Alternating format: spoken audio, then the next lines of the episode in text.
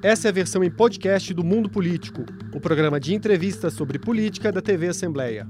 Aqui, a jornalista Vivian Menezes conversa com quem sabe tudo sobre o xadrez político em Minas, no Brasil e no mundo. Olá! Hoje o assunto do mundo político é a inflação, que volta a rondar a vida dos brasileiros. Nos últimos 12 meses, a alta foi de 9,68%. É a maior desde 2015. O que explica essa inflação que agrava problemas sociais e desperta uma triste memória do país? E o que a política tem a ver com isso? Em discurso na ONU, o presidente Jair Bolsonaro pôs a culpa no distanciamento social durante a pandemia. Eu vou conversar com o economista Paulo Nogueira Batista Júnior. Ele é ex-diretor executivo no FMI em Washington. Olá, Paulo. Muito obrigada por Olá. atender o mundo político. Imagina, é um prazer. Paulo, vamos começar pelo que desencadeou, não é? Que, que cenário que nós tivemos que desencadeou esse, essa subida da inflação, não é? Que nós já tínhamos assim alguns anos de tranquilidade em relação a isso. Olha, foi uma combinação de fatores. Não é uma inflação de demanda, porque a economia continua frágil, com nível de atividade e de demanda relativamente baixo, desemprego alto. É uma inflação provocada por uma sucessão de choques de oferta, cuja gravidade o governo não, não, não chegou a perceber a tempo. O governo reagiu com lentidão. Quais foram esses choques do lado dos custos, do lado da oferta? choques internacionais ligados a preços de produtos primários, o câmbio, a desvalorização cambial no Brasil, preços de alimentos que, em função de dificuldades de oferta, um conjunto de fatores que provocaram altas de preços individuais que são importantes na cadeia de consumo e na cadeia de produção. E o governo demorou a reagir, de sorte que se formou um quadro que é o mais grave em termos de inflação desde o tempo do Plano Real, desde que o Plano Real colocou em ordem a inflação no Brasil, controlou a inflação no Brasil.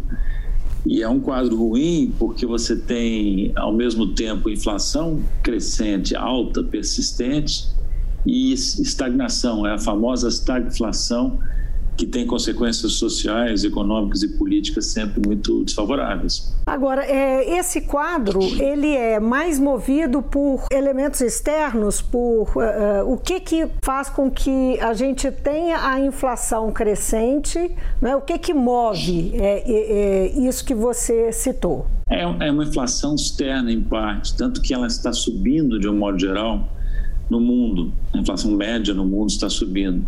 Ela se de deriva em parte de fenômenos que são internos, mas são também internacionais. Por exemplo, a pandemia, que rompeu cadeias produtivas e gerou pontos de estrangulamento que se traduzem agora em aumentos de, de preços. Né? Há também fatores tipicamente brasileiros, por exemplo, a estiagem que provocou escassez hídrica e escassez de oferta de energia hidrelétrica levando o governo a substituir hidroeletricidade por termoeletricidade, que é mais cara, e repassar isso para os custos da energia elétrica. Então, é uma combinação de fatores internos e externos que uhum. explicam, tanto que não é só externo, que a inflação brasileira tem sido bem mais alta que a média internacional. Né? Pois é, e qual é o nosso elemento mais é, particular? Você diria que a incerteza política, a crise institucional tem algum efeito sobre essa uh, cesta de motivos aí que você enumerou? Afeta? Tem, tem sim. Tem, tem fatores que são tipicamente ligados a clima, fatores não políticos, né? também a questão da, da incerteza quanto ao rumo que a economia está tomando neste governo. O governo se mostra cada vez mais fraco, sem controle sobre a pauta que vigora no Congresso, isso gera incerteza. Como é que essa incerteza se transmite? Ela afeta a taxa de juros e afeta a taxa de câmbio. Ao afetar, ao afetar a taxa de câmbio, no sentido de depreciá-la, eleva os preços em reais de todos os produtos comercializáveis internacionalmente, os produtos importados, aqueles que usam insumos importados e também os produtos exportáveis. É por isso que se fala tanto em taxa de câmbio também quando se discute a alta da inflação no Brasil. Né? Agora, o quanto essa, essa inflação pode é, ser alimentada por esses, é por, por isso que a gente está falando, essa questão da, da, da, política, né?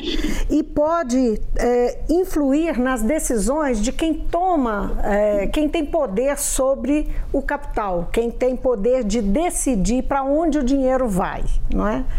E, e, e, se a gente pode relacionar isso, pressiona é, é o mercado financeiro, pressiona os empresários é, e, e acaba pressionando por isso a inflação? Sim, pressiona o mercado financeiro, por exemplo, porque acaba levando o Banco Central a aumentar a taxa básica de juros.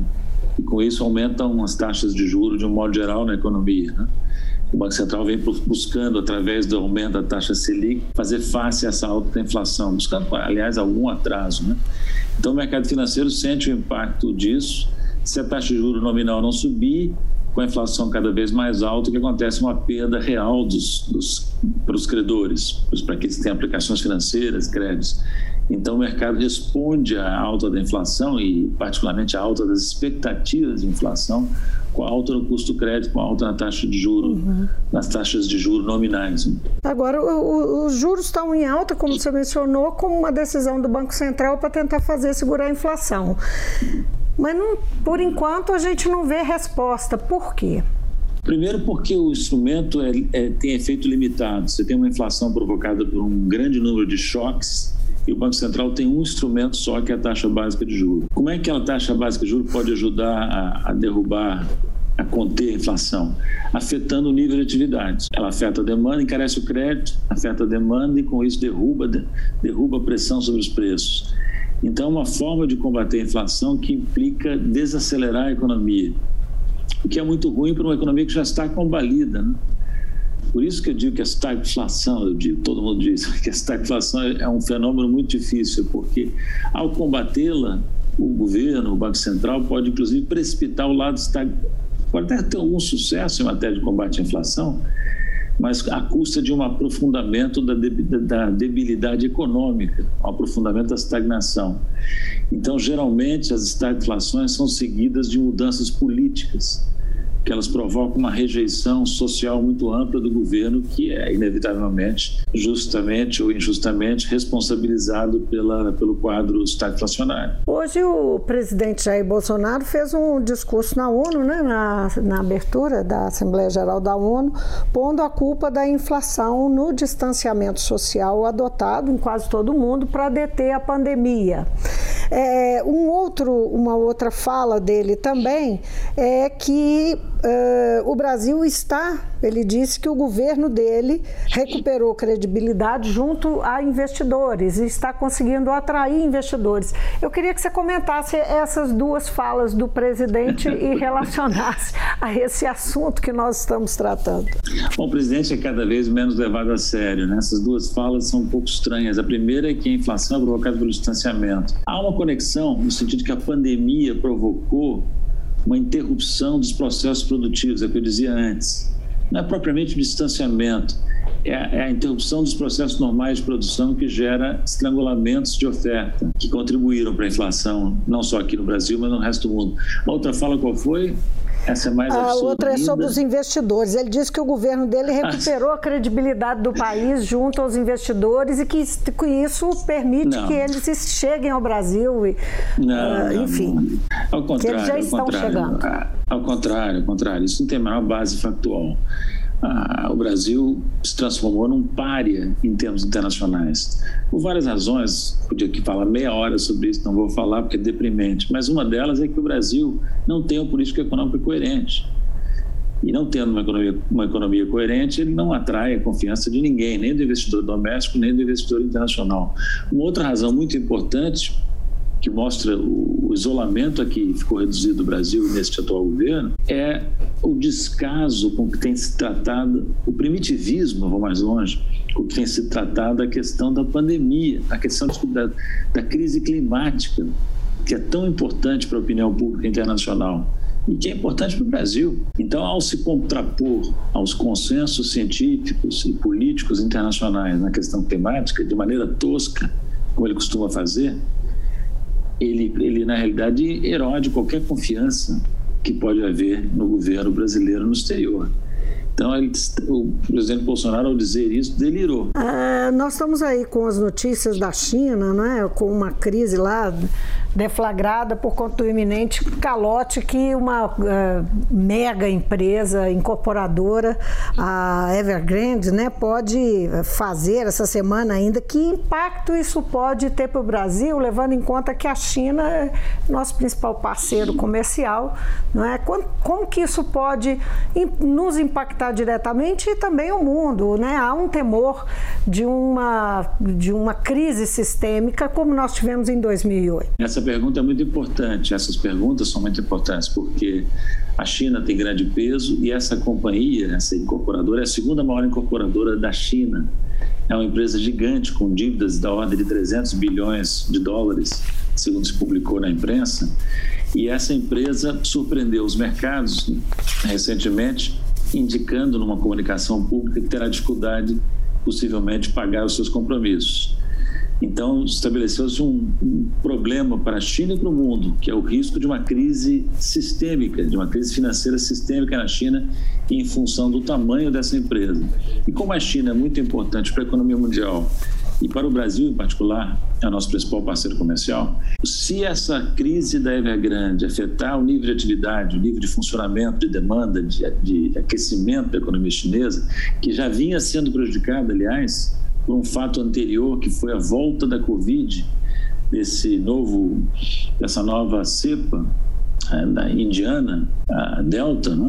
Uhum. Então você tinha já uma previsão de que a China cresceria menos do que se esperava há três, quatro meses atrás. Agora veio esse fato novo, esse choque financeiro, que é o, o é possível ou provável inadimplência de uma grande incorporadora. Isso vai afetar as exportações brasileiras para a China, muito provavelmente, diretamente, porque a China é o principal parceiro, e indiretamente, porque a China afeta a demanda por exportações de vários outros países para os quais o Brasil também exporta. Então, o efeito aí é multiplicado. Né? Voltando um pouquinho na questão da inflação, é, para nós, nós que somos cidadãos comuns, não é? o que, que vai impactar, onde que a gente vai ver primeiro, onde a gente está vendo primeiro é, a inflação? O, a ação da inflação. É, é na comida, é a gasolina, fala-se muito na gasolina, mas é a gasolina, o que, o que é, o que, quais são os elementos fundamentais aí desse que formam essa, esse aumento de preços? Bem, a inflação, quando se fala em inflação em nível nacional, está, está se falando de uma média, de uma alta média de um índice de preço, que é uma cesta de bens e serviços. IPCA índice de preço ao consumidor ampliado é o índice calculado pelo IBGE que mais serve como referência em nível nacional, como índice oficial de inflação. Mas, como você diz muito bem, o brasileiro comum, todos nós sentimos a inflação diretamente em preços específicos que chamam nossa atenção. Hum. Alimentos. Carne. É muito claro, né? Carne, por exemplo. Uhum. Né? Flagrante. Ah, eletricidade que está subindo muito, combustíveis, gasolina, né? E todos esses preços nos atingem diretamente e também indiretamente, porque eletricidade e combustíveis entram na cadeia de produção de outros produtos que se tornam mais caros em função da sua alta, né? Uhum. Então, frequentemente o consumidor tem a sensação de que a inflação oficial, medida pelo IBGE, não capta a inflação real, porque ele fica impactado, sobretudo, pelos grandes aumentos de preços que têm o efeito visível, né? E também tem o seguinte, essa sensação às vezes é muito justificada porque a, as inflações da, da, das rendas mais baixas têm sido mais altas, os índices referentes aos, aos, aos, consumidores de baixa renda têm sido, têm sido mais pressionados do que o IPCA. Então, a inflação da baixa renda, medida, pelo, por exemplo, pelo INPC, que é outro índice calculado pelo IBGE, que tem referência em faixas mais baixas de renda, esse aí está, está normalmente superando o IPCA. Então, para o povo, a inflação é maior do que sugere o IPCA. E o que, que social de inflação. Uh, como é que você vê a ação da, da, da equipe econômica? É, o, o que pode ser feito, né, e do, além, para além do, da alta dos juros, é, que é feito pelo Banco Central, o que a equipe econômica pode fazer? E se você vê alguma ação nesse sentido? Você disse que demorou a tomar uma providência, mas e agora? O que, que pode ser feito? Olha, eu vejo a equipe econômica do governo tão perdida quanto o governo como um todo. Né? Durante muito tempo, a mídia brasileira tentou fazer uma diferença entre o governo, o lado, digamos, folclórico, populista do governo, e o lado é, supostamente mais sério desse mesmo governo representado pela equipe econômica. Mas a equipe econômica está fracassando em tantas áreas. Nós estamos falando de inflação, mas o mesmo pode dizer do, do nível de atividade econômica, da organização das contas públicas, das supostas reformas que se fariam. Tudo isso está pendurado na incerteza de um governo que não consegue se organizar. Né? Então, o instrumento mais óbvio para combater a inflação vem sendo usado, ainda que você possa dizer que tardiamente, que é a alta taxa básica de juros mas o governo não tem ainda conseguido mobilizar outros instrumentos para tentar segurar essa alta de preços. E isso está provocando um grande desgaste né, da, da, da, da, não só do governo em si, mas também de certos setores do governo que não propriamente a área econômica. Você viu, por exemplo, o depoimento do presidente da Petrobras, muito contestado na Câmara dos Deputados semana passada, né? que mostra que os políticos não estão convencidos de que a Petrobras está atuando corretamente ao repassar rapidamente os preços internacionais e o hum. câmbio para o consumidor doméstico. Né? E eu quero dar lições numa área em que eu conheço pouco, mas me pergunto se não seria possível construir um fundo que permitisse a Petrobras estabilizar mais os preços domésticos dos combustíveis, dado que nós somos produtores de petróleo. Né? Para não ter que fazer esse repasse automático. Para não ter que fazer esse repasse rápido e automático. Uhum. Até o presidente do Banco Central reclamou disso publicamente há poucos dias. Semana passada também disse que no Brasil os repasses são mais rápidos do que em outros países. E de fato esse preço administrado, que é o combustível, os combustíveis, está pressionando muito a taxa de inflação. E como o Brasil tem uma memória inflacionária, uma tradição inflacionária muito grande, quando preços relativos importantes, como combustíveis, energia elétrica, são reajustados, isso tende a se transmitir mais rapidamente para outros preços, através da chamada indexação, correção uhum. monetária. Né? Então, o Banco Central está muito preocupado e basta dizer o seguinte, que nós vamos, o Banco Central vai furar, a inflação vai furar a meta, o teto da meta por larga margem em 2021. Pode acontecer a mesma coisa em 2022. E se não me falha a memória, será a primeira vez, desde que se instituiu o regime de metas para a inflação em 1989, que o Brasil desrespeita o teto superior da meta em dois anos consecutivos. Então, nem isso, nem nisso o governo pode alegar que teve sucesso. Né? Agora, Paulo, a propósito do que você está dizendo, os brasileiros, à exceção das crianças e dos muito jovens, né, é, sabem muito bem o que é inflação e sabem muito bem o que é uma hiperinflação, o estrago que faz. Nós corremos risco, você está chamando a atenção aí, dois anos fora do, do teto da meta e, é, enfim, essa, essa cultura de uma economia indexada, né? Quer dizer, é, nós uhum. passamos pelo mais de duas décadas sem é, viver essa, essa experiência, mas a gente está sempre com medo de que ela ocorra. Isso, é, isso pode ser o início de um processo é, de, de hiper, hiperinflacionário? É, acho que é exagero já falar em hiperinflação. Não vamos também fazer um discurso alarmista, mas você tem toda a razão em dizer que nós temos uma espécie de trauma como sociedade em relação à inflação. Nós tivemos experiências muito ruins de inflação prolongada, em hiperinflação. O Brasil foi um dos países do mundo que mais inflação experimentou em sua história. Então, nós temos uma tradição preocupante e o governo precisa recuperar controle sobre isso. Porque se não fizer, não digo que a gente vai enfrentar uma hiperinflação, não iria tão longe, mas nós podemos muito facilmente ter uma inflação muito alta galopante que atrapalhe profundamente a, a vida do Brasil, o funcionamento da economia, o crescimento econômico. Né? Então é muito importante, urgente que o Banco Central e o governo atuem no sentido. Mas eu não tenho nenhuma esperança, viu, de que isso possa ocorrer de maneira muito, muito séria neste atual governo. Esse governo parece que não, não governa em nada e não vai governar a inflação também.